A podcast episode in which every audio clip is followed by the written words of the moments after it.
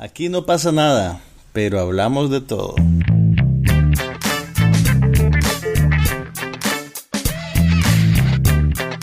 Un podcast sobre cine, TV, tecnología y todo lo demás.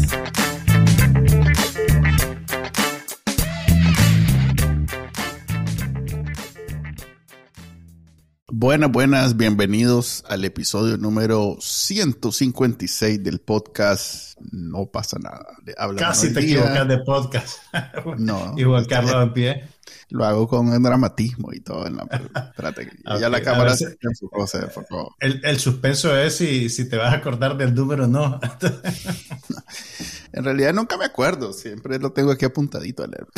Pero bueno, este es el podcast, ya saben, en el que normalmente hablamos de nada. Por eso se llama No pasa nada. Y esta semana eh, vengo el nombre, más... el nombre, el nombre es literal cuando no vimos nada en la semana. Que pasa bien a menudo. Uno pensaría que como tenemos el compromiso de hacer este podcast, tenemos como tarea ver cosas, pero pues, vos sabes que como no puedes poner a unos nicas responsables de algo que no, no va a funcionar eventualmente hasta cosas que son relativamente fáciles como ver televisión, ir al cine. Pues sí, pero acordate pues qué es lo que vemos en nuestro en nuestra actividad extracurricular y si no tenemos tiempo para eso. Yo que soy otra cosa, pero vos que sos crítico de cine, man, Ah, bueno, no. Pues sí, yo hablo, yo, yo, yo mínimo, mínimo tengo que ver una película a la semana. Lo que pasa es que a veces son, son películas que a vos no te interesa ni siquiera contemplar la posibilidad de que existan. no, pero tengo, que, yo tengo que ver más de una porque digo, no, esta, esta la quiero ver yo, pero Manuel no va a querer ni oír cinco minutos sobre ella. No, yo aprovecho ese momento para hacer mis cuentas, regar mis plantas. Eso, eso, me hace, sentir, eso me hace sentirme súper especial. Yo sé, yo sé. Yo no sé si estás hablando en el micrófono. Dale así. Sí, estamos bien. Ok. Eh, háblame pues de la película que viste esta semana. Ok, mira. Bueno, tuve la dicha este solo es el preámbulo, no, voy a consumir todo el tiempo hablándote de esto. Ah, pero tuve la dicha de que mi cineteca del vecindario ah, eh, presentó un pequeño ciclo de películas de Jean-Luc Godard. Entonces logré tapar un par de hoyitos que tenía en mi, en mi educación cinéfila, viendo dos películas de Godard que no había visto, pues y las logré ver además en la pantalla grande, que siempre es, bonito, y vi de vuelta mi favorita, entonces, que no la había visto en el cine, la había visto solamente en video. Entonces, eso fue divertido. Ok, eh, ¿podés comentarnos sobre algo específico para que el público tenga, le saque provecho a esta, anécdota? okay, bueno, la buena, noticia, la buena noticia es que creo que por lo menos una de ellas está disponible en HBO Max y se trata de Pierrot Le Fou, Pierre, eh, Pierrot el Loco, que es una película que hizo Godard con Jean-Paul Mondo y Ana Karina, que era su pareja sentimental y con la que hizo varias películas. Entonces es, es, como una, es una de las mejores películas que Godard ha hecho, o por lo menos una de las más apreciadas. Y además es como la última que hizo en el primer ciclo de su carrera. Eh, después de Pierrot Le Fou tomó se tomó cierto tiempo para volver a trabajar y, empezó a hacer cosas todavía mucho más experimentales y, complicadas. Entonces es como el, cierre de un ciclo, pues, y realmente es una película extraordinaria. Eh, y también vi una que tiene la particularidad de que fue protagonizada por Jane Fonda, cuando Jane mm. Fonda estaba en, el, tal vez en el mejor momento de su carrera. Y es una combinación extraña de de denuncia social, con comedia, con incluso tal vez como con, algunos elementos. ¿Cómo se llama? Improvisatorios. Se llama Tout va bien, All is well, le pusieron en inglés. Y fíjate que las cosas bonitas de, de, de encontrar trabajos pasados de cineastas de esta talla es que ves elementos que otros cineastas han retomado y han utilizado en sus películas, pues pequeños guiños, pequeñas decisiones estéticas y cosas que vos decís, ve, este maje tomó de aquí esa idea. Por ejemplo, eh, hay, en, en Tuba Bien, que empieza como un drama de denuncia social sobre... Eh, e, empieza, es, e, varias cosas. Primero es como la película sobre una pareja, pero una, una pareja en crisis, pero el director hace la película sobre el hacer la película. Entonces la primera secuencia de la película es un, la, cámara toma en detalle los cheques de la producción Entonces, en vez, en vez de créditos tradicionales, tenés los cheques de la producción donde sale, ¿verdad? Director de fotografía, 3 mil francos. y entonces ves lo que costó hacer la película también. Y, y, tenés un voiceover que es aparentemente el director platicando con un asistente o con un productor que están hablando sobre eh, vamos a contratar a fulano, vamos a contratar a sultano y de qué se trata la película. Ah, tiene que ser una pareja, ok, una pareja, pero entonces tiene que estar enamorados, sí, pero tiene que haber un conflicto, así que tienen problemas. Entonces, él, ese es, un, un, elemento godardiano bien particular que es que casi deconstruye la película frente a, a tus propios ojos. Eh, y entonces ya después empieza la película proper con Yves Montand haciendo el papel del hombre y Jane Fonda haciendo el papel de la mujer. Ella es una periodista, él es un director de comerciales de televisión, o hizo, hizo cine antes y ahora hace comerciales de televisión, que es algo que hizo también Godard, que eso mucha, pues no mucha gente lo, maneja tal vez. Y, y, se siente como un drama naturalista, como una cosa bien casi como de Ingmar Bergman, pues porque se pelean y discuten y todo. Y, y, el, y lo que puede pasar por trama en la película es que la pareja, ella tiene que entrevistar al director de una fábrica, el hombre la acompaña a hacer el mandado, digamos, y justo llegan cuando la fábrica está en una huelga y los trabajadores haciendo el reportaje. y los y los trabajadores los secuestran verdad oh. eh, los secuestran junto con el, el, gerente de la fábrica. Entonces cuando vos crees que la película va a entrar en un conflicto súper serio todas las escenas que tienen que ver bueno parte de las escenas que tienen que ver con la huelga parecen como una farsa como una comedia Mm. Y, hay un momento en el que vos ves la oficina eh, cortada transversalmente, como que si fuera un, diorama. Pues, como, ¿Sabes cómo que? Como las películas de Wes Anderson. ¿Te acordás que en las películas de Wes Anderson, como en, el Gran Hotel Budapest mm. y esas, usualmente a veces hay secuencias que parecen como que, te recrean el set como que si fuera una casa de muñecas. Y ves todo el edificio y la gente moviéndose adentro. Mm. Eso viene de, de, una de una película que hizo también Frank Tashlin en los años 50 con, con Jerry Lewis pero vos ves cómo Godard se apropia un poquito de ese truco, eh, lo, reconfigura, lo pone en otro contexto, lo usa para minar un poco la seriedad del momento y después conectas con Wes Anderson, que 40, 50 años después hace algo parecido también. Entonces, ver películas viejas, entre comillas, y especialmente de este tipo, es bien interesante, pues, porque va, digamos, como llenando agujeros en tu, en tu educación, pues, y haciendo conexiones en tu cabeza. Godard tiene también, por ejemplo, Quentin Tarantino ha tomado muchas cosas de Godard también. Eh, eh, te iba a eh, mencionar casualmente de Quentin Tarantino porque él tiene ese podcast en donde es podcast, es documental, ¿qué es? podcast, ¿verdad? Es podcast. En donde hace eso, pues hace, es competencia de no pasa nada, digámoslo. Porque... Salvando, salvando ciertas distancias, como la del idioma, pues nosotros lo hacemos en español. Sí, hagan de cuenta que no pasa nada, pero en inglés. Y en vez de Juan Carlos está Quentin Tarantino. O sea que tampoco y no está Manuel, y no está Manuel. no estoy yo. No hay un Manuel. No hay, un Manuel. Ahí, sí nos dieron los reales. Tenemos eso a favor de nosotros. Sí, o sea, a la hora de compararlo, eh, sea malo o sea bueno, hay una diferencia. Pero es, una película súper interesante, pues, y, o sea, y realmente, pues no todo es farsa, pues la, digamos que los problemas de los trabajadores, hay momentos en los cuales eh, la película seriamente te los plantea pero, pero es una, una variabilidad de tono interesantísima, porque usualmente estamos acostumbrados a que una película es una sola cosa, ¿verdad? Es un drama, es una comedia, eh, es horror, y, y, pero esta película en particular tiene un montón de variaciones de una escena a otra incluso. Y estas son cosas que él hace no accidentalmente, sino por, por diseño, pues son decisiones eh, creativas conscientes, entonces es súper interesante. Entonces eso pasó. Tú, creo que tú, Babian, también está en, HBO Max, así que si le interesa Jane Fonda y ver a Yves Montand y voy a hacer un, ver a Godard. no te veo a vos viendo tú, Babian, pero... No, no, no. la vez pasada que hablamos habían algunas que sí quería ver, no esa la que quiero ver. Eh, pero bueno, quiero hacer un, ¿cómo que le llaman los catadores que hacen una limpieza de paladar? ¿Cómo es? Eh, eh, hablando del final de temporada de She-Hulk. A propósito. ¿Estás seguro, que, ¿Estás seguro que es limpieza de paladar la que estás haciendo? ¿Por qué? A ver, acabas de, ¿qué es lo que acabas de decir? Que hace movimiento, ¿cómo es? Eh, que, que, varía, que, a ver, ¿qué es lo que acabas de decir? Que el tono de la película varía. Sí, que de pronto, de pronto rompe con, con, el esquema normal de una película. E, eso pasó en el último tiempo. en el último capítulo de She-Hulk.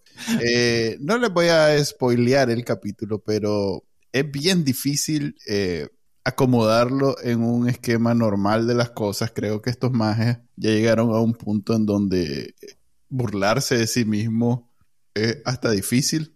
Eh, hacen el intento. Están más allá de la parodia ya. Ya están más allá de la parodia. hacen, lo cual no quiere decir que no haga...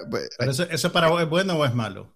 No sé, es interesante. Fíjate que el, el, episodio es un intento de tratar de sorprenderte eh, y ni siquiera es disimulado, es expreso. El, rompen la cuarta pared, van más allá, eh, se convierte en meta de viaje. Eh, sale un Kevin Fiji que no es Kevin Fiji, sale un robot que supuesta, a ver, no, no quiero, como digo, no, quiero, quiero spoilear, pero... pero... se sale completamente lo que uno espera del final. Pero mira qué interesante, estas cosas meta están de moda ahora. Y Godard ya la hacía en los 60.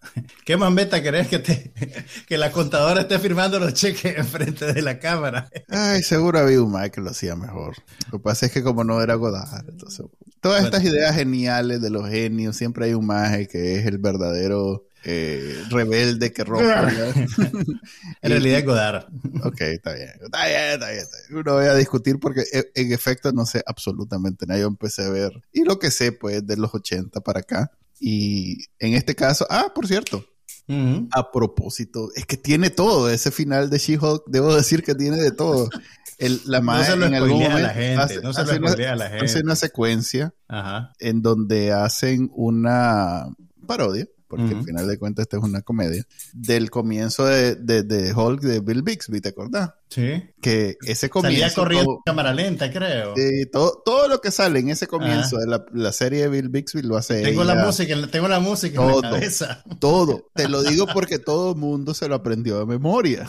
Ah, es de esas cosas que todo el mundo se la sabe de memoria sin, sin querer, pues. Tampoco es que uno, uno quería aprendérselo. Y ella lo hace y yo todo lo que hizo yo conectó con algo que tenía en mi memoria. Pues. O sea que tal vez le faltó algo, pero sí hizo un montón de cosas igualito que el, que el comienzo de Bill Bixby. Pues fíjate que eso, a ver, sin, sin haber visto la serie, que no la voy a ver, pero, Qué pero eso, eso, es interesante porque yo creo que también te hace, aparte de que es autorreferencial y que puede ser satírico y que te da risa y que ahora, o sea, ahora que te, que te pongan una toma del héroe corriendo en cámara lenta, ridículo, pues antes era una cosa como sublime pero el hecho de que te activen la memoria y los recuerdos hace que tengas una conexión emocional más fuerte con el material. Entonces, ya ves vos, te, hablando el corazoncito. Después no, no, no, no, no, no, A ver, aclaremos. Estoy diciendo que es interesante, es diferente. Por eso, pero de ahí a decir, estuvo búfalo. No, no, no, no, no, no, tal vez, no, tal vez vos no llegas hasta ese punto. Pero en el momento en que sale una referencia así y vos la reconoces, hay un, hay un choquecito de endorfina que te da satisfacción, es lo que quiero decir. Sí, estuvo bonito, estuvo bonito.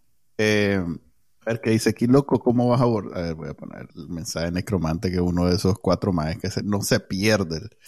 ¿Cómo vas a abordar el producto más basura de Marvel? Incluso creí que no podían hacer algo más basura que Thor y Amor y Trueno, pero me equivoqué. Fíjate que a mí Amor y Trueno me parece una buena película, una buena película, una buena comedia romántica. Préstame tus ojos, Manuel.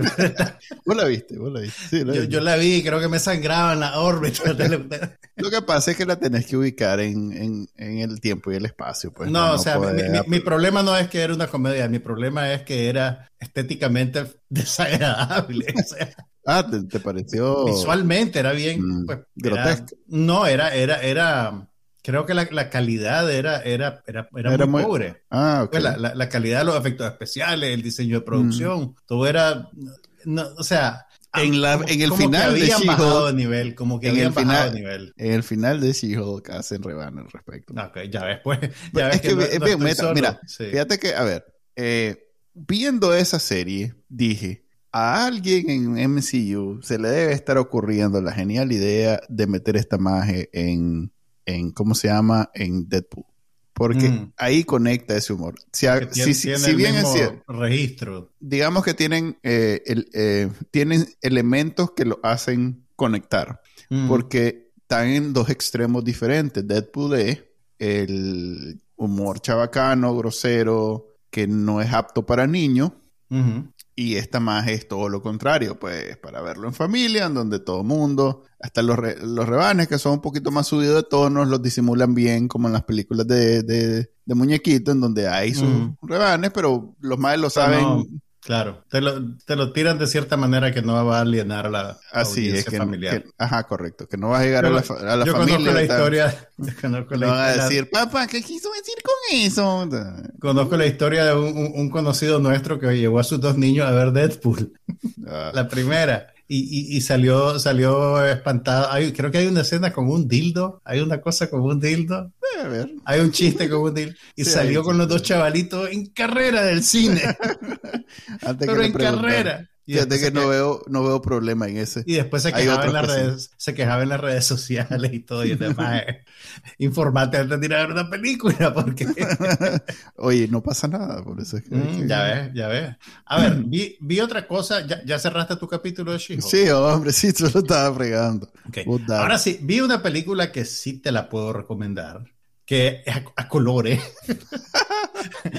es a colores y sí, totalmente, Ali. Yo estoy arando en el mar, pero bueno, ya, ya, de vez en cuando me, sorprende con algo así como, ah, vi Ciudadano Kane. Yo vivo para ese momento. Vienen uno cada hoy, vez hoy te tengo uno, hoy te tengo uno, hoy te tengo uno. Hoy te tengo uno, ala. Bueno, voy a, voy a tratar de. Dice, para los más que, escuchan esto y no lo ven, dice Ali Bone, Ali Bone, Ali Bone, sí. Juan Carlos, seguís arando en, en mar con Manuel y se ríe. Así, hay algo de eso, pero vamos a ver qué, qué, sorpresa nos guarda. Ya estoy ofendido. se nota. Ok, mira, hay una película original de Netflix. Ah, ya vamos mal.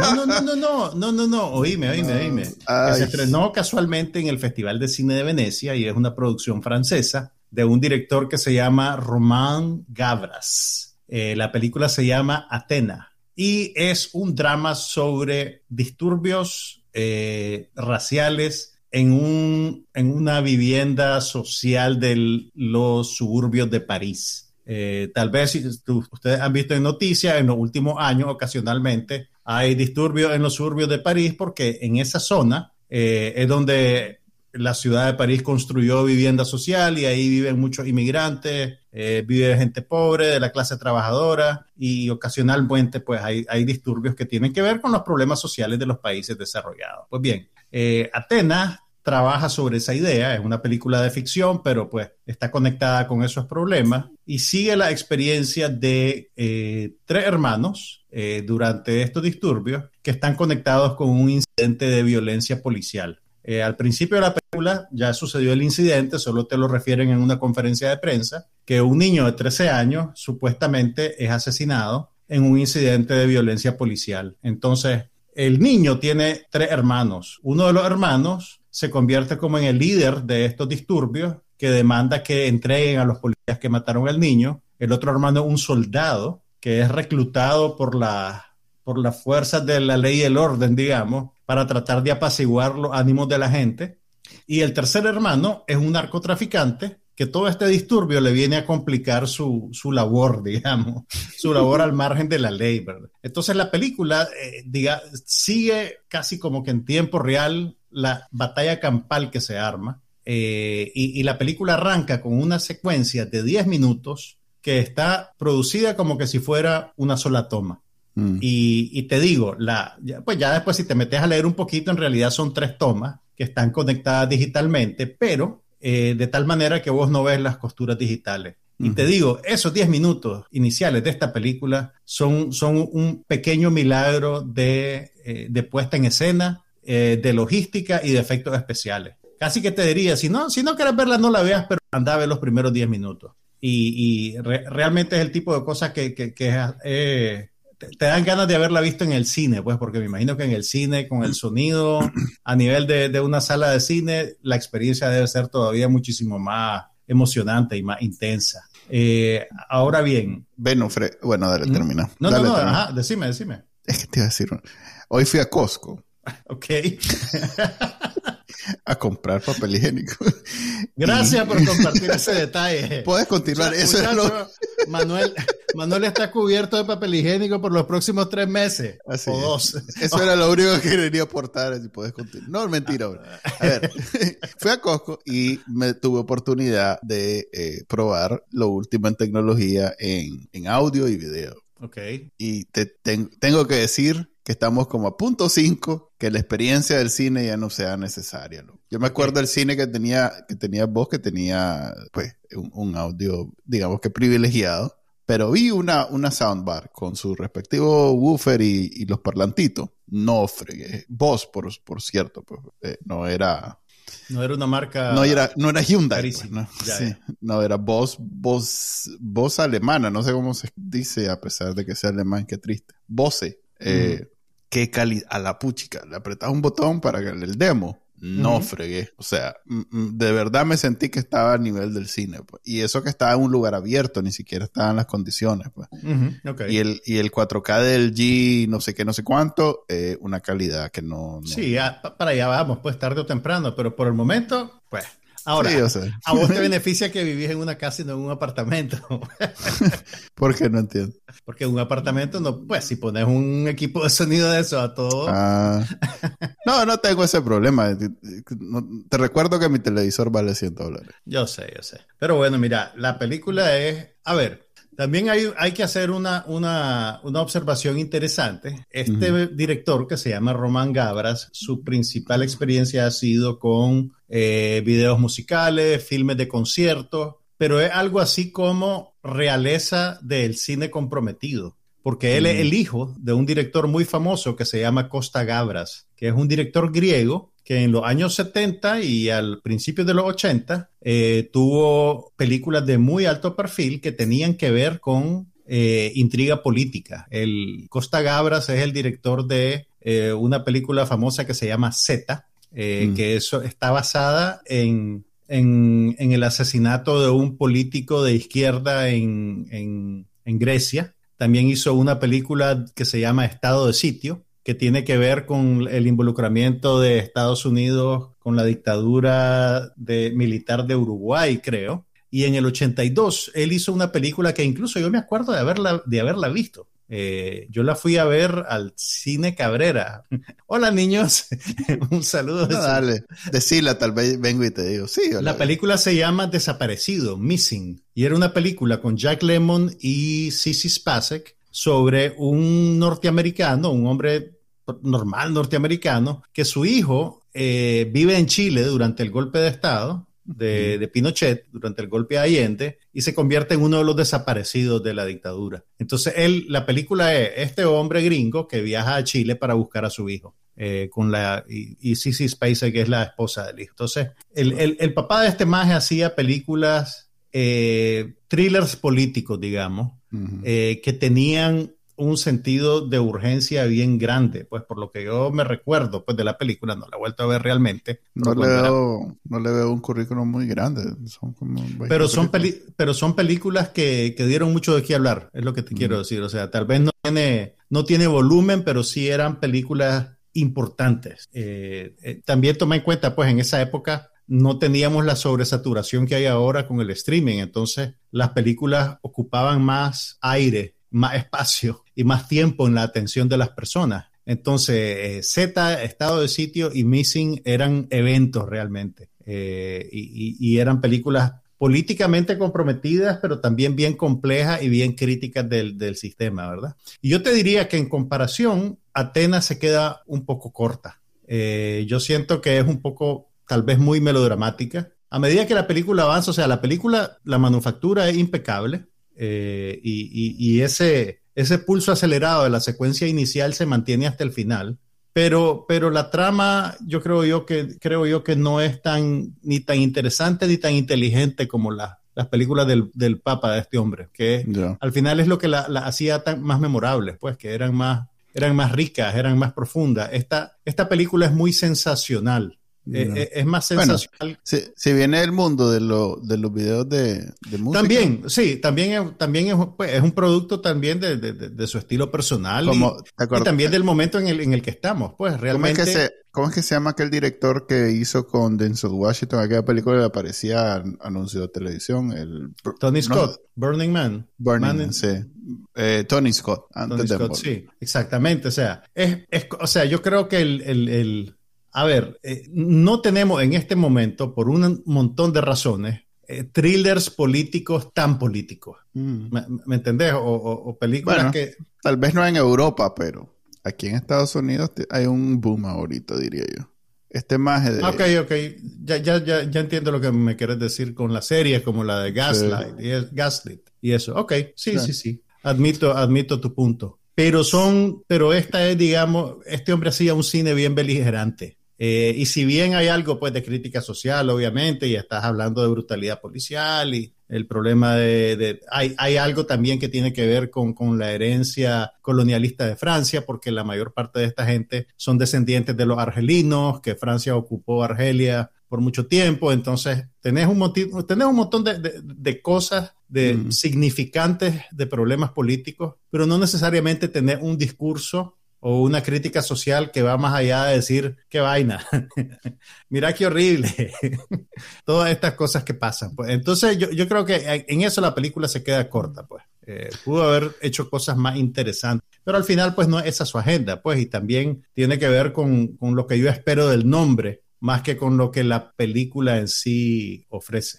Pero, pero es, un, es una muy buena película, o sea, para ser original de Netflix es atípica realmente.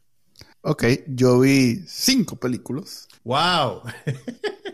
Así que. las niñas comieron esta semana. Digamos que el conflay le estuvieron dando duro. este, mira, hay entre ellas películas viejas y películas nuevas. Eh, a ver, empezar con la sorpresa, pues, para que, para que le digamos a este brother que, que no estoy arando en el mar. la sorpresa es que después de eh, pasar, a ver, pasé una hora en Netflix porque tengo Netflix ahorita. Y como siempre, no, fue una hora infructífera totalmente. Pues, poco de basofia, es lo que tiene Netflix en la vitrina. Viste, pedacitos de cosas. No, no, no. O sea, iba en el categoría no sé qué, no sé qué. Pasaste viendo thumbnails por una hora. Pasé como una hora. Bueno, tal vez fue menos, no estoy seguro. Pero a ver, mi punto es, ya la vi, no sirve. Ya la vi, no sirve. Ya la Eso es, eso es Netflix. Ya la vi o no sirve. Más pregúntame a mí, yo te hubiera dicho que viera Atenas. Ok, me fui a me fui a, a, Reddit, en donde puse ahí unas palabras clave en el, en el subreddit de Movie Suggestions, que es muy bueno. Entonces alguien dijo, estas son las 10 películas R que todo el mundo tiene que ver y que no sé qué. De las 10, solo una me hacía falta ver, que en ese momento me di cuenta que no la he visto. Siempre asumía en mi mente que ya la había visto. ¿Cuál es? From, From Dusk Till Dawn. Nunca la he visto completa. He visto escenas un montón de mm. veces. Sé de qué se trata, sé quiénes son. Todo sé, menos haberla visto. Entonces, me salió en el 96, es 95. es Robert Rodríguez dirigiendo, Quentin Tarantino en el día y, el guion, y, y, la y él y él y, Tarantino de principal. Y la Salmita. Y la Salma haciendo su, y... Espérate, espérate, espérate. Y... Ay, ¿cómo se llama este hombre? Si lo acabo de ver en una película. Harvey Keitel. Ajá, Harvey Keitel. Y, la, y Juliette, Lewis. Y Juliette Lewis, jovencita. ¿Quién era la mamá? ¿Quién era la mamá? No sale. La esposa de Harvey Keitel. No, no, hasta donde voy porque no la he visto completa. ah, no la viste con Maje. Y esta era la sorpresa que me tenía. Por eso no le iba a mencionar. primero, primero no estamos en el vecindario de Ciudadano Kane. O sea, será muy divertida, pero no estamos en el Ciudadano. No es descabellado que vos veas esta película. Así que es más, es más. No tenés crédito, no tenés crédito. Y además no la viste toda. Hablando de Ciudadano Kane, el maje sale en, ese episodio de, de Moonlighting que ya llegué a él, que hacen en blanco y negro. Ajá, ajá. Sale el maje haciendo la introducción. Orson Welles, sí. Sale el maje diciendo. Orson Welles le, fue, le, la pasó dura en la última etapa de su carrera y el maje hacía. Lo que sea. si, lo contrataban, si lo contrataban para un comercial de tostadora, ahí estaba el brother. Ok, hacía. hacía ¿Cómo se llama? Es una historia, es una historia bien triste, realmente. Bautizos y, y primeras comuniones. Totalmente. ah, bueno, y, y, la semana pasada hubo noticias sobre Moonlighting. Parece que ya lo van a sacar oficialmente en un servicio de streaming. No han dicho dónde va a ser. Yo me imagino el, no sé, no, no, no, Tiene que ser la cadena. Bueno, oíme, oíme, el cuento. El, el, el productor de Moonlighting, el creador, Glenn Gordon ah, Caron, empezó a tuitear y a decir que, iba, que venía un anuncio grande y ponía una foto de Bruce Willis con la Civil Shepherd, ¿verdad? Y entonces el anuncio grande era que Moonlighting viene a streaming, pero que todavía no pueden decir por dónde va a salir. Entonces yo me imagino que lo que deben haber hecho es que reeditaron los capítulos que tenían las canciones demasiado caras, las canciones que no se pueden usar, y lo cambiaron por, por música de, librería. o, por, algo que, que, pudiera funcionar, pues. Pero, pero eso viene legítimamente. Mira las cinco que vi. Vi eh, terminé de ver por fin Tag, aquella, aquella película. Ajá, ajá, aquella comedia de. Aquella comedia con todo. con Comedia de brothers, comedia de brothers. Ok, déjame. Eh, voy a hacer aquí una magia. Ahí está. Vamos a compartir toda la lista para que veas todo lo que. Para que vean qué organizado que es Manuel. Esto es producción. de primer mundo. Entonces, mira, mira todo lo que vi. The Luckiest Girl Alive, que es la nueva de, de, la Mila Kunis. Que está de la Mila Kunis que está en Netflix. Ajá. Vi The Meg, que no la había visto. ¿Cómo te digo? Yo me voy al 2018 y ahí todo lo que salió también, ese año... También de la de la... Esa salió con la pandemia. Sí, nadie la vio porque salió en la pandemia. En el 2018 la... la... Ok, vi Tag por fin y vi Yesterday, que era una serie, una película que no había terminado. Nunca la había visto, pues. Yesterday es la, película que supuestamente los Beatles no existieron y un más. Entonces, de todas estas. ¿Te, puedo hacer una pregunta? Ajá. ¿Por qué? A ver. O sea, entiendo la, la, de la Mila Kunis, te la dejo pasar, pero todas las demás. Mira, Meg es una buena película, es una buena película en su género. ¿Estás seguro que Reddit te está ayudando? no, eso no fue en Reddit. O como no, sí fue en Reddit. Pero bueno, Meg, te, debo decir, están haciendo la parte 2. Eso, eso no quiere decir nada. Pero es una buena película en el género. Así como vos te gustan las películas de miedo, no, estas de animales grandes. Hay películas de criaturas que son buenas. Pues, sí, está bien, te, lo acepto. Esta es una buena película de ese género. No es un género que a mí me apasione. Es más, ¿Qué es un, dinosaurio? ¿Cómo es un tiburón dinosaurio? Es un tiburón que ya no existe, y, pero que hay, se cree que tal vez sí, tal vez no, porque no sabemos todo lo que hay en el mar, porque no, no tenemos todo el mar mapeado, que no sé qué, que no sé cuánto, te puede ser que hayan todavía estos Pero esta la, sí la viste entera. Esta sí, todas estas están enteras. Si, si ves, no está eh, From Dusk, from dawn till from, from dusk, till, dawn, Porque no lo he terminado de ver. Hasta que ya, lo termine de ver, aparece aquí. Qué hombre más disciplinado. Ok. Hablemos de la, de la de Mila Kunis. ¿La viste? No, no, solo sé que existe. No sé, creo, no la viste. Ya es el estreno de la semana de Netflix. vi Atenas y vi películas de Godard. O sea, soy humano. Mm, ok, vamos a tener. No, y ahí vamos a tener que esperarnos una semana para que te pongas al día. Ah, ¿y, pues. qué te hace pensar que la voy a ver la semana que viene? No la vas a ver. Está, ¿Tanto así te gustó? Está buena. a ver, es de esos suspensos que te gustan más a vos que a mí. Ella me gusta. Ella me parece que es una buena actriz. A ver, a mí no me, a mí eso, no me eso debo admitirlo. Eso, esos thrillers a mí no me, parecen maravillosos ni nada. Eh, a vos te gustan más. Así que yo pensaría que tal vez a vos te llame más la atención esta serie, esta, película. A mí. Eh, como una combinación de, de, más de una cosa, pues no solo es este no solo es suspenso, eh, hay, ahí un, humor bien mordaz, porque la novela eh, precisamente es bien mete en ese sentido, porque la novela es sobre la protagonista, que es una editora de revista y entonces por lo tanto tiene una habilidad especial de comunicación, pues entonces la imagen siempre, siempre que hay como una especie de vida paralela en su mente en donde todo lo critica y lo, lo, ve de un ángulo bien, bien cínico y bien... Hace, hace, lo que... donde Es como, ¿te acordás vos? Hay unas caricaturas viejísimas que se llama El otro yo del doctor Merengue. ¿No sabes cuáles son esas? Que, que, era, era una cosa bien sencilla. Era un, hombre en una situación mundana, banal de, todo el, de toda la época, de cualquier día, digamos, y entonces tenía como un fantasmita que salía y que decía lo que en realidad estaba pensando. Entonces salía, una, similar. salía una señora y decía, ay, mira qué lindo el vestido. Y entonces el hombre, el hombre, bellísimo. Y entonces lo que realmente estaba pensando era, eh, qué valiente que son, no sé qué, cómo salía hacia la calle. ¿Cómo salía hacia la calle? Eh, en efecto. Es más o este, menos algo así, es como... Es, así porque precisamente una de las características de la, de la protagonista y, y por tanto de la película es que tiene problemas para, o mejor dicho, hace un esfuerzo por caerle en gracia a todo el mundo. Entonces, lo que está pasando en la vida real es este es, es, ella. Es lo opuesto a lo que realmente quisiera hacer. Es, correcto. Entonces, donde se pone emocionante es cuando esas dos personalidades, llamémosle, eh, chocan, pues. Ok.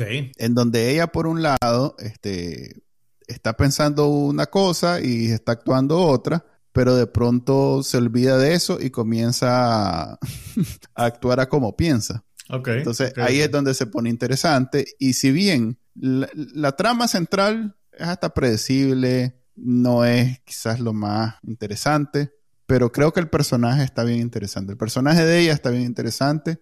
Y, y, y, si bien, como digo, a mí no me gustan estos thrillers de, pasión y crimen y no sé qué, y no sé que después el más se reivindique. Eh, me gustó, me llevó entretenido hasta el final. Vaya, ok. O sea, que sí, no está mal.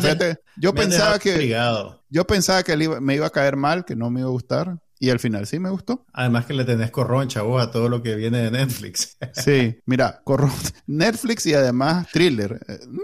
Doble corroncha. Sí, ya venía yo, ay, no sé ni por qué. Dale, pues, la voy a ver, pues. Mira. está bien, todos los actores hacen su papel, todos hacen... Te voy a devolver el favor. Ajá. Vi una serie de televisión que está como que la hicieron para vos. Ajá. O sea, alguien dijo, ve, hagamos una serie para que Manuel Díaz llore de felicidad. A ver, pues. ¿Cómo, se llama? Hay un productor que se llama Steve Levitan que ah, tiene una larga carrera produciendo sitcoms. Sí, Levitan, eh, claro. Y su crédito más reciente es Modern Family. Sí, sí. Entonces, este maje hizo un sitcom para Hulu que se llama Reboot. Ah, que lo estoy eh, con, con Judy Greer, con Key Michael Peel, con Keegan, ¿cómo es? Keegan Michael Peel, es verdad. No, ¿cómo es que se llama? Keegan Michael Key. Keegan, sí, ok, con ese más. apellido es Key, es Keegan Michael. Keegan Michael Key, ok. Y con, ah, el maje de Jackass. Johnny Knoxville. Y con Johnny Knoxville, que es, y, y también con Paul Reiser. Y con Chris Amarillo, que es alguien que he hablado yo aquí con, con mucho... entonces, es una serie meta sobre un grupo de actores veteranos que trabajaron en un sitcom de los 90. ¡Oh! que los reclutan. ¿Ah? Rachel Bloom y que los reclutan para hacer un sitcom, para hacer un reboot del sitcom que los había hecho famosos. Entonces, es una serie, oh. es, una comedia tras bambalina, es una comedia de caracteres, es autorreferencial con la industria, con la manera en que se producen las comedias comenta sobre las convenciones de la comedia al, mismo tiempo que las cumple. Es súper interesante lo, que hace y, y, es bien sólida, es súper sólida, bien, bien, muy bien hecha. Ahorita creo, están sacando capítulos semanales y ahorita llevan seis capítulos. Como soy una persona comprometida con este podcast, vi los seis capítulos ah. y te puedo decir que funciona como relojería. Ojalá aprueben otra, otra temporada, pues, porque está muy bien la serie. ¿Para qué? Vaya, no fregué. El casting está buenísimo. Todos han sido, todos han tenido su sitcom, de verdad. Sí. O sea, Paul Reiser tuvo. Y esa es parte del. Esta madre tuvo Crazy Ex-Girlfriend. Esa es parte eh. del, del, humor autorreferencial que tienen. Incluso hay algo, sí, pues, es una tontera, pero es simpático, si te das cuenta. Cada capítulo está titulado con el nombre de un sitcom famoso. Mm. Entonces, el, pues, que no tiene nada más que ver con la trama, más allá de que tal vez hay una conexión temática con las palabras pero por ejemplo hay un capítulo que se llama What We Do in the Shadows. Que tiene que, pero no hay nada de vampiro en ese capítulo, simplemente creo yo que es porque hay una escena donde el personaje de Judy Greer, aquí va un pequeño spoiler, eh, se va a un retiro para mujeres empoderadas, consume hongo alucinógeno y termina corriendo por un bosque de noche y Johnny Knoxville la tiene que ir a salvar o algo así, pues entonces. Pero eh, te, da una idea del nivel, digamos, de, de, compromiso que tiene con esa idea de comentar sobre el, la comedia de situaciones como eh, producto, pues como producto cultural que lo fabrica gente que tiene problemas y que busca soluciones para su vida. Eh, eh, es, bien bonito, fíjate, funciona muy bien. Ok, la veré. Uh, sí. como, como, como aquella película de Tom, Tom Cruise. You had me at Hello. es más, me extraña, me extraña que no la tenías en tu radar. Ya ves, pues. Es que Hulu, no, no tengo ningún acceso a Hulu. Pues, pero no te ha salido en tu en tus redes. No me ha salido a mi mundo. No, no. Tal vez no ha tenido mucha atracción, pero, pero está muy buena. Muy, muy, muy buena. Qué bueno. Ok, yo en serie eh, volvió la segunda temporada, o bueno, ¿cómo decirlo? Eh, volvió la serie aquella que, que hacía el del creador de VIP, eh, Avenue 5. ¿Cuál era esa? A ver, espérame. Más es que hay demasiadas cosas ahora. Sí. Por eso no, no, es como muy raro que de pronto no sepas ni, no tengas ni idea de, que. Bueno, ah, bueno, mientras lo hayas, alguien. No, aquí lo tengo. Aquí, a ver, a ver, dale pues. Aquella serie del espacio de Hugh Laurie con Josh Gad que, que pasaron HBO. Sí, sí, sí. se llamaba the, Something Something. Avenue 5. Avenue 5, ok. Ah, ok, ok, ok es que hay una parecida con Steve Carrell que estaba en, Netflix. En Netflix, que se llamaba eh, Star, no sé qué, que, tiene el nombre del verdadero eh, órgano de la... Starfleet. Starfleet. No, no, no, no, Space... Space Force. Sí, sí, sí.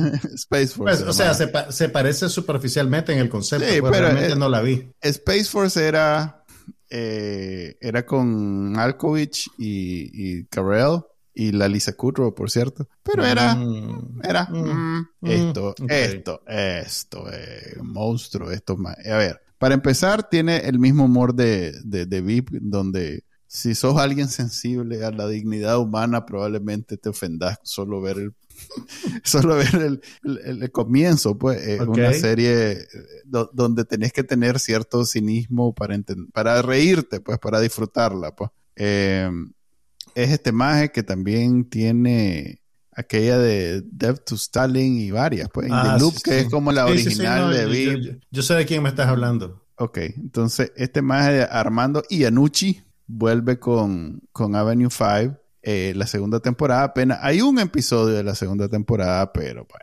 caballada. Eh, me, me llegó de, de pronto, inmediatamente me fui a meter y, mantienen el nivel de, la primera temporada. O sea que recomendadísimo irlo a ver. ¿Y esto está en HBO Max? HBO Max, en efecto. Fíjate que en, este estamento al, al, problema de diseño de los servicios de streaming, que cada vez que abro HBO Max, nada de esto me sale. Pues, o sea, tenés que navegar y bajar y empezar a recorrer los menús. Y eso que, fíjate que tenés razón, porque yo que veo como siete series de HBO. Cada vez que entro es un problema. Es más, fíjate que algo que me sale bien fácil en mi programita que veo. Ah, un programita búfalo. sí, ahí me, sale fácil.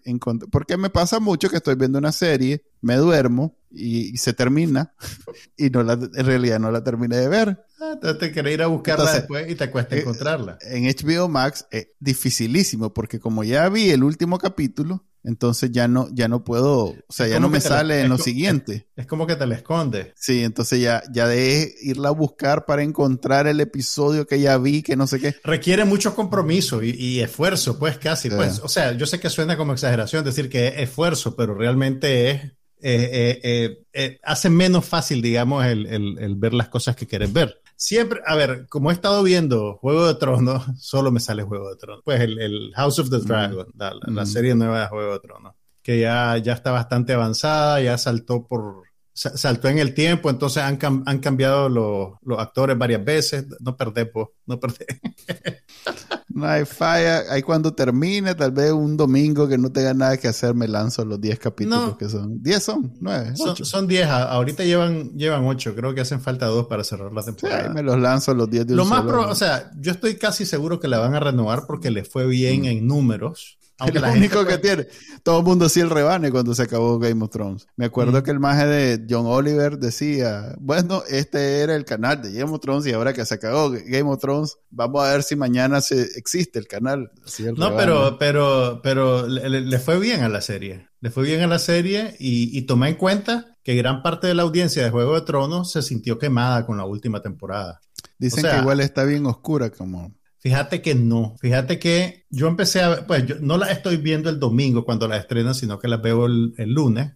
Entonces yo vi la noche del domingo y el lunes en la mañana en las redes a la gente quejándose de que el episodio estaba muy oscuro, el episodio estaba muy oscuro y yo ya, ya estaba preparado mentalmente. Pero lo que yo creo que gran parte del problema, Manuel, es que la gente no tiene calibrada apropiadamente su televisión. Ayúdame eh, entonces a calibrar mi televisión porque... No, o, sea, o sea, sí, sí puede ser que hay algunas series que son muy oscuras, pero lo que te quiero decir es que el, el, vos no sos tampoco el, el, usuario promedio, porque vos consumís bastante y tenés nociones de video, pero el usuario promedio compra la televisión que se ve linda en el showroom eh, de la tienda, le dan su caja sellada y se la lleva a su casa, la pone en la sala, la prende y hasta ahí llega su, su traveseada con la televisión. Entonces, en, Estados Unidos, no, me imagino que así es en todos lados, las televisiones salen de la fábrica calibradas para que se vean bien en el showroom de la tienda. Eso quiere decir que el brillo está bien alto, que el contraste está bien bajo, porque están asumiendo que se va a poner en un ambiente donde hay un montón de iluminación. Entonces, para compensar eso, tienen que subir el brillo, tienen que bajar el contraste. Entonces, ¿qué pasa? Vos te la llevas a tu casa y en tu casa no tenés la iluminación que hay en un showroom de una tienda. Entonces, si no moves las calibraciones de tu televisión, cuando salgan escenas oscuras no vas a poder ver mucho o no vas a ver nada. Entonces, te tenés, y, no, es, no, no te tenés que ir a, los controles más complicados, que es ya la calibración profesional del monitor, que eso también se puede hacer. Simplemente es dejar el brillo más o menos a la mitad y subir el contraste hay, un, hay un sitio, yo me ah, acuerdo cuando compré la televisión recién, hay un sitio donde te da todas las configuraciones en base a tu modelo y a tu marca y todo, de cómo queda mejor. Y vos a partir de ahí, como una base, pues, y vos a partir de ahí no es, lo que... No es algo muy sofisticado, pues, y, y también ayuda si no tenés mucha luz ambiente a la hora de ver la serie, pues, y no tenés luces compitiendo. Entonces puedes apagar las luces de tu casa y ver la serie. Yo eh, compré una lámpara especial, de hecho, porque todas las luces son de arriba para abajo y son fluorescentes, son fuertes. Entonces compré una luz de abajo para arriba y que se puede bajar y, que no es blanca. Que tiene, que tiene un dimmer. Tiene dimmer y que, es y que no es blanca. Entonces, si bien no estás en lo oscuro, pero ves la pantalla sin ninguna interrupción lumínica. Pues. Incluso, fíjate que alguien, pues no me, no, no me acuerdo quién fue, pero alguien empezó a poner tweets recomendándole a la gente cómo, qué hacerle a su televisión para, hay una, hay una configuración de, de, de, que es una... Filmmaker. Lo que pasa es que cambia de, modelo, de modelo a modelo, de marca a marca. Sí, eso es lo que dice Tom Cruise. Como... ¿Viste ese anuncio? Sí, sí, no, lo vi, lo vi. O sea, y es súper, fue súper educativo y es lo que la gente necesita, creo yo. Tener la referencia clara de qué hacer. Pero creo que lo que más afecta, o bueno, puede ser que por los aparatos que he visto yo, pero creo que algo que afecta mucho es, hay una configuración que es dinámica Mm. Que, la pantalla comienza y baja y sube en con base a lo que percibe que hay luz alrededor tuyo. Eso es terrible, eso es terrible. Eso es valor de viaje. Porque... Eso es terrible y yo creo que eso lo descontinuaron, fíjate. Creo que eso ya no lo hacen. Mm. Eh, eso es lo que me, se me ocurre a mí que puede ser lo que esté haciendo que la... Que la puede ser también, puede ser eso, pero también, también tiene que ver eso, porque cuando vos tomás la decisión de filmar, mucho de Juego de Tronos se, se se, filma con, luz justificada, ¿verdad? Con los faroles, con fuego, con simulan la luz de la luna y cosas así. Entonces, obviamente, no, no son, por diseño, no es completamente claro lo que ves, pero siempre es perceptible. El, el, problema realmente, por ejemplo, ese capítulo que todo el mundo se quejaba, yo, yo vi todo, ¿me entendés? O sea, yo decía, ¿y por qué, la, por qué la gente se queja? O sea, es cierto, están de noche, es cierto, no, no, no, no estás lampareado, pero se, se, percibe lo que está pasando. Entonces, pues ese es un, problema del primer mundo, pero es fácil de resolver. Ahora, el problema también es que algunas televisiones, y esto me ha pasado atravesando las televisiones de, de amigos y parientes, cosas tan básicas como el contraste y, el brillo, ahora te lo ponen detrás de los ajustes profesionales. O sea, cosas que eran, que en las televisiones viejitas era, estaba la perillita ahí enfrente, ¿me entendés? Estaba color, contraste, sharpness y ahora te lo, te lo ponen en el menú, en el submenú, el submenú, el submenú, que la gente promedio pues no se va a poner a travesear hasta esos niveles, pues o lo ve y te intimida y decir no voy a hacer que la quiebre, no voy a hacer que la arruine. Entonces, yo, yo perdono a, a, Juego, a la Casa del Dragón por, la defiendo pues de esas acusaciones de que está muy oscura. No está muy oscura, es que tu televisión no la tenés bien calibrada. Sí, está, está como cuando sacaron aquel iPhone que, el madre dijo, es que lo están agarrando mal ustedes. No, no, no, no, no, esto, esto no, es un problema de la serie, es un problema de, de, la, de los fabricantes, creo yo. Porque ¿qué vas a hacer? ¿Vas a hacer que todos los creadores de, series de televisión y de películas digan, ok, vamos a iluminar esta película para que se vea bien en todas las televisiones de la gente? Pero pasa. toca cuando la saca de, su, de la Mira, si con el audio hemos hablado hasta el cansancio de lo mal que, han trabajado. A ver, que ya, ya, ya votaron, ya, ya tiraron la toalla, pues que ya nadie le pone mente el audio y que es completamente subóptimo en todo, televisión, películas. Porque, te venden, porque te venden aparte el parlante. no, pero incluso, o sea, a ver, tal vez no lo hemos hablado, pero yo he escuchado comentarios de, de verdad, de, diciendo pues que es un problema real que el audio de viaje en algún momento en los últimos 10, 20 años, no sé, lo descartaron completamente, pues lo hicieron como que hay en la configuración de la producción de la película que el encargado del audio eh, lo, malembonaron en el proceso y entonces dejó de ser una... Lo voy a buscar, vas a ver. Mira, yo creo que sé de lo que me estás hablando. Porque eh, en la, hay una encuesta la semana pasada en donde preguntaron sobre el, el, closed caption, los subtítulos esos en inglés para la gente que habla inglés, que hay un montón de gente joven que, no, que, los, activa. porque el audio de verdad ya no, ya no es óptimo. Pues ya Mira, yo, yo he visto, eh, he visto comentarios en esa línea conectados con exhibición teatral en los cines y conectados con las películas de Christopher Nolan. Eh, mm. Mucha gente se, ha quejado de las películas de Christopher Nolan y la manera en que mezcla el sonido.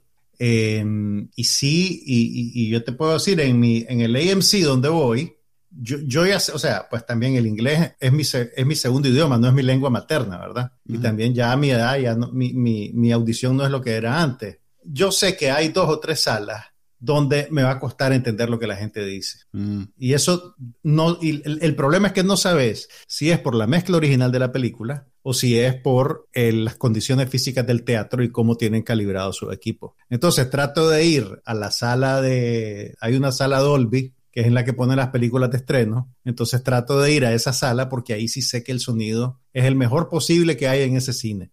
Eh, y si no, busco las funciones que tienen subtítulos en inglés, que a veces las ponen. Ah, como los que lo he visto, no, que lo he visto aquí. Los AMC lo están haciendo, lo que pasa es que solo lo hacen los lunes y los martes, usualmente. y en las tandas de la noche.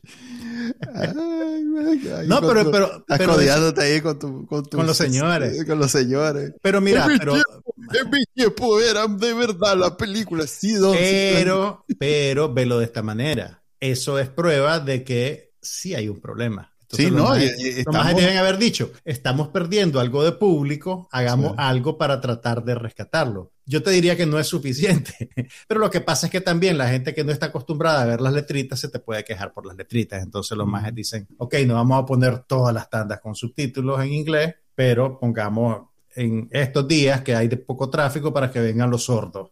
Y entonces ahí, voy yo con los sordos. Te, conté que fui al cine local de mi pueblo, que, no es, que no es cadena. ¿No te conté? No, contame. Fui y que yo le tenía un gran prejuicio, pues que no iba porque decía, uy, el cine chiclero, pues el cine de... Hace de cuenta que el cine del centro Un cine independiente. Sí, sí, completamente. Vaya. No fregues, vieras qué bonito que está, es bien bonito súper cómodo, muy barato, eh, muy, muy, muy, muy barato. ¿Qué viste? Eh, fue a donde vi la de la de la Woman King. Ah, ok, ok. Era, ¿Es multipantalla? Sí, hay como cinco, son chiquitas, pues. Pero ¿Qué? ¿Es un Alamo Draft House? No, es, no, tiene, no es cadena, hombre, no es cadena. Porque sí hay cerca un Alamo, pues no cerca, pero digamos que a una hora que eso aquí es. ¡Ay, nomás! A una hora tenés el Draft House más cercano. Sí, es que no hay en Houston. Wow. pero en Texas, el Alamo Draft House nació en Texas. Sí, es de Austin. Pero no hay, no hay. Es que, ¿sabes qué?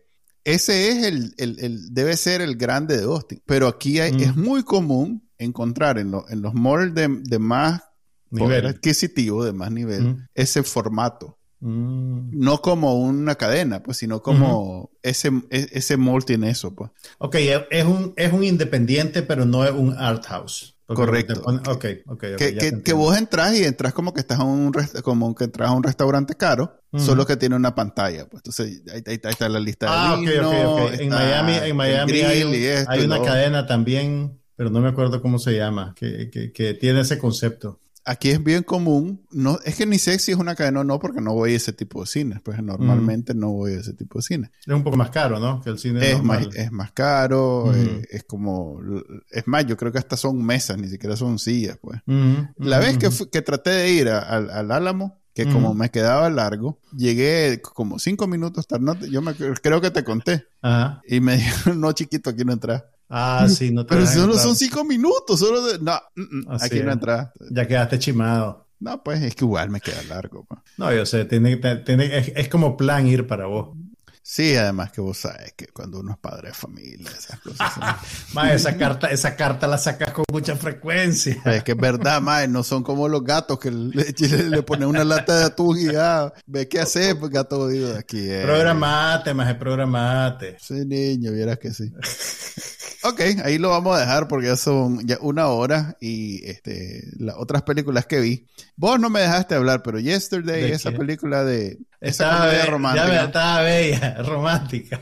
Esa comedia romántica está bien. Dejó satisfecha a la, señora que llevas adentro. La dejó satisfecha, sobre todo porque el soundtrack es los Beatles. Pues. Ah, sí, esa eh, música es bella, bella. Eh, ay, está, está a otro nivel. No, no, pues. no, honestamente, el, el, no la vi porque el concepto de la película no me gustó. A mí igual me pareció un pues que, se iba, que se iba a acabar bien rápido y que iba a ser tipo musical, no sé qué. Pero los majes logran hacer algo interesante. Es una buena comedia romántica. Y también esta salió creo que en medio de la pandemia, ¿no? Mm, no lo sé. A ver, sí, 2019, junio de 2019. No, lo que pasa es que no es una... A ver, primero creo que ni siquiera es de Estados Unidos. Sí, es, es inglesa. Es inglesa. Entonces hay, digamos que, bastante diferencias, suficientes diferencias culturales como para no emocionarte porque hay una película de los Beatles.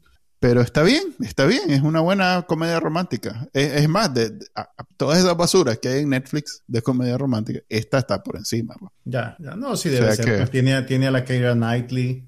No, no es eh, Keira Knightley, es Ellie Appleton. Ah, no, no, no. Es, perdón, es Lily James. Lily James. Lily, Lily, James, perdón.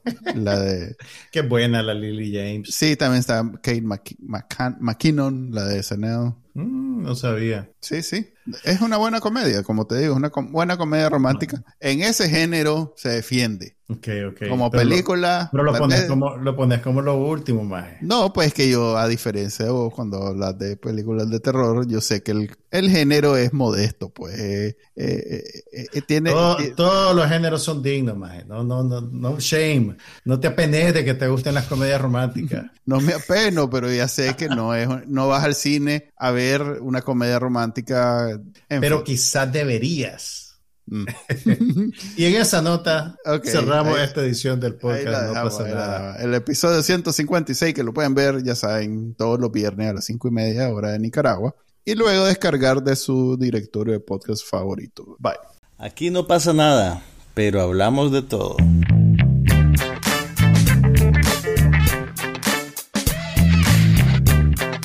Un podcast sobre cine, TV, tecnología y todo lo demás.